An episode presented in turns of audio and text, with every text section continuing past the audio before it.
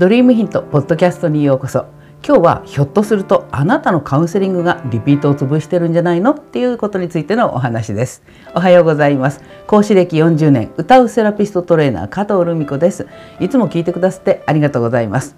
この番組では日々のスクールでの出来事や生徒さんとの話題の中から個人でサロンを経営する開業セラピストさんが本当に稼げるようになるためのヒントをお届けしています。実はね今週のスクールでのカウンセリングの練習の時の話なんですけどその生徒さんはね自宅で松江区のサロンをしながらもうドリームヒントにも1年半以上通って勉強を続けている人なんですね。で、まあ、決まってる説明いつもの普段のお客様へのカウンセリングとかは慣れてきてるのでだいぶねつっかえたりしないでお話はできるようになってきてるんですよ。でもね私がいつも皆さんにお伝えしているお客様との会話のキャッチボールがねやっぱ極端に少ないんですよね。で言ってみると全部ね1往復半のキャッチボールで終わっちゃってるのね。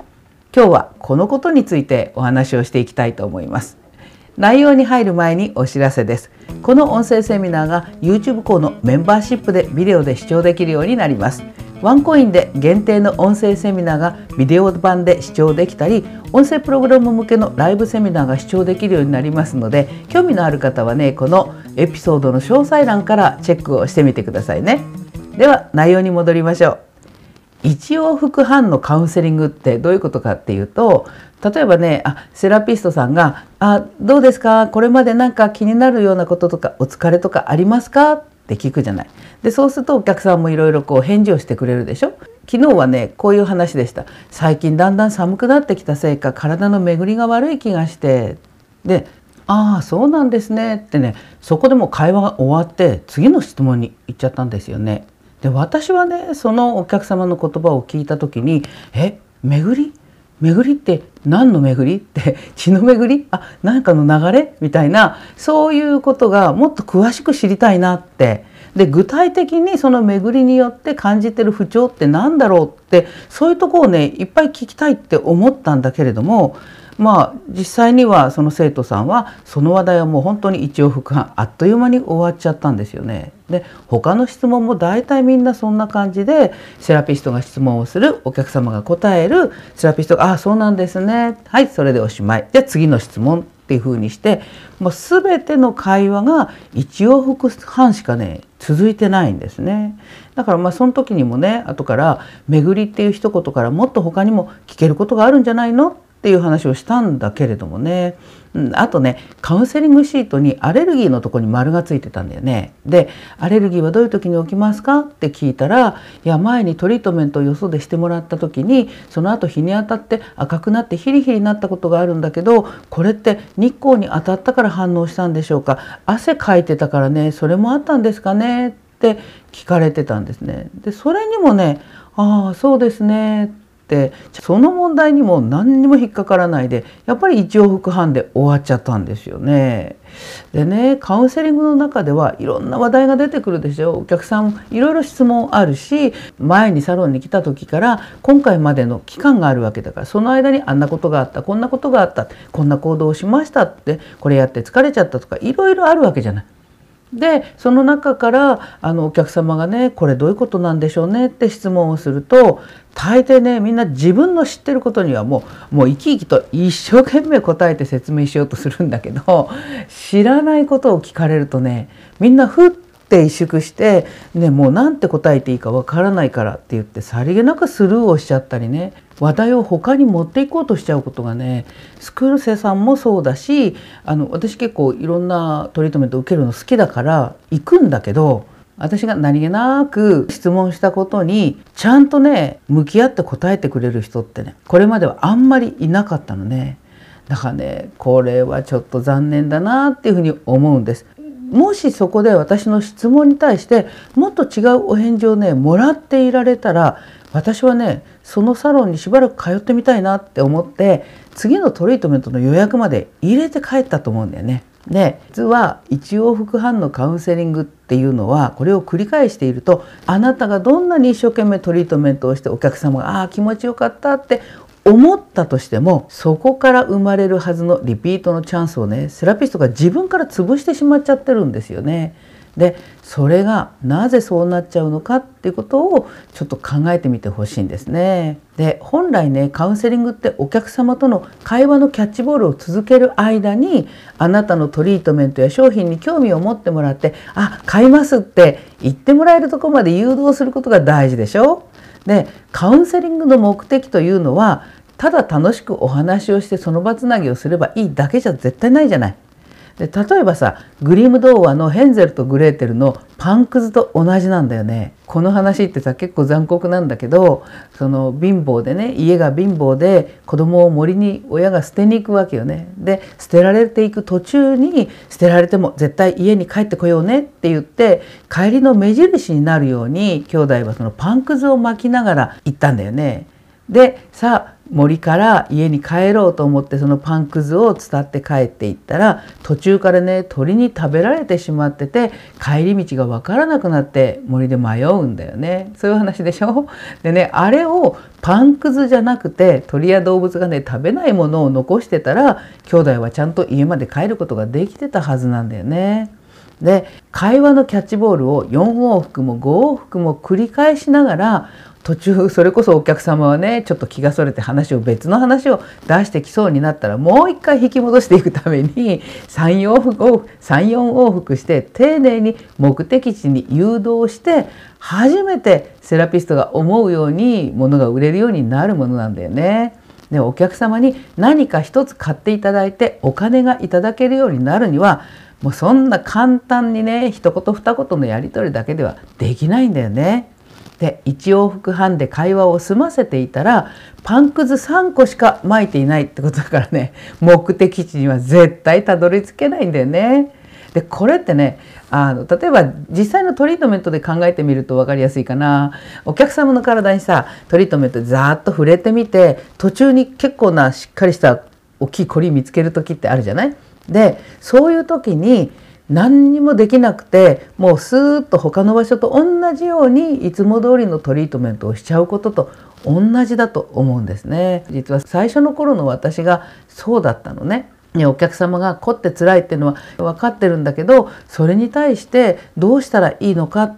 なんてね誰も教えてくれてなかったからコリが見つかってももう完全にそのコリは取り去るなんてとってもできなかったし一生懸命何とかしようと思ってこういろいろほぐしたりさ動かしたりするんだけどまた次にいらっしゃる時には同じようにコリを貯めて戻ってくるってこれはもう自分にはもうどうしようもないんだっていうふうに思い込んでたのね。で当時のお客様には本当に申し訳ないなって思うんだけどお客様にもセラピストの私も全然満足してなかったんですね。だからそこをねなんとかしたいと思って今までいろんな勉強を足しながら続けてきたんだけどね。でもう一つね例題言うと美容院のシャンプーねあれさ必ず言われるでしょ「かゆいところありませんか?」って聞かれるじゃない。ででもなかなかあれさ「あもっとここです」って言えなくてね「ああ大丈夫です」って返事しちゃうんだけどあれあれをねなんか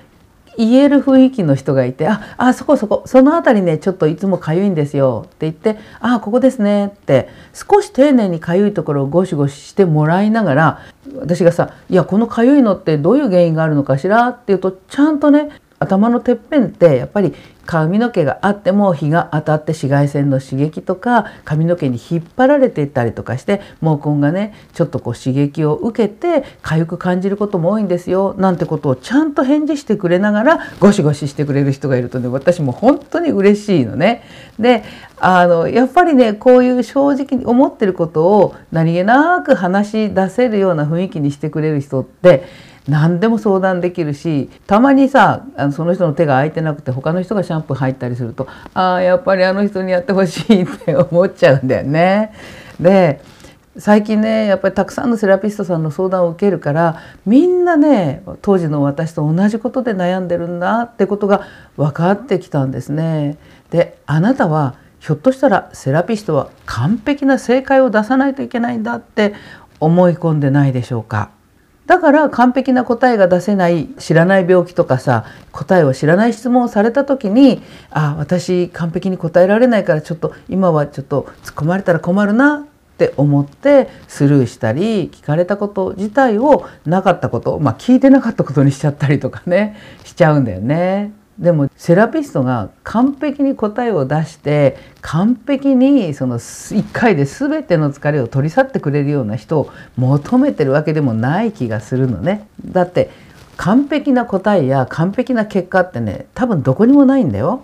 トリートメントして出た結果や日々の体調の変化の本当の理由はねこれが原因なんですなんてことはねまあ、神様じゃないとね言えないと思う誰も断言できないと思うんだよね。だって私たちの体の内側で起きてることってそれはあの何が起きてるかは MRI とか検査すればわかるよ。でもその原因は何なのかなんてことはさどうやって調べたってね分かりようがないんだよね。で2年も3年もスクールで勉強してきても現場で何年も何年も働いて何百人のお客様に対応ができてきたとしてもそれをね勘違いしちゃってるセラピストさんが本当に多いんですよね。だからリピートも出せないしトリートメントや商品が思うように売れなくて結果サロンの売り上げが上がらなくて経営が安定しないまんまなんだよね。そうすると結局新しい技術に走ったりこれさえ言っとけばいいのよとかこれをインスタに毎日写真あげりゃいいんだよって言ってるコンサルさんの言いなりになって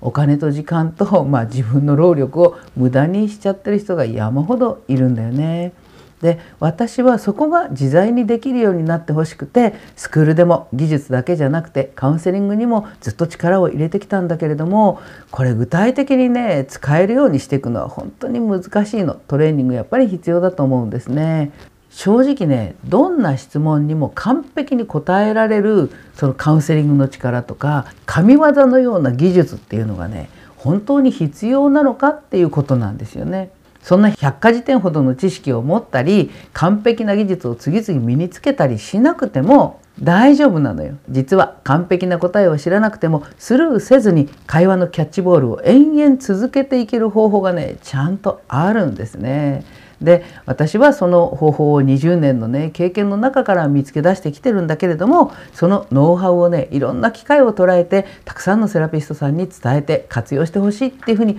思っているんですね。で先日もね人数は少なくても10年通い続けるお客様を作ることでサロンの経営を安定させたいと願っている開業セラピストさんのために開業セラピスト単価アップセミナーっていうね無料セミナーを開催したばっかりなんですね。でこのセミナーは技術には自信があるのに初回のお客様がなかなか定価に上がってもらえなかったり次の予約を入れて帰ってもらえなかったり1回のお客様の単価や、まあ、メニューの金額がなかなか上がらないことで悩んでいる人のためにセラピストとして技術じゃなくて何を補っていけばいいのかっていうことを解説してるんですね。で残念ながらライブはもう終わっちゃったんだけどセミナー自体はね今からでもお申し込みをいただければ11月1日の月曜日までプレイバック視聴していただくことができますまだ視聴してない人はねこのエピソードの詳細欄に URL を貼り付けておきますのでチェックしてみてくださいね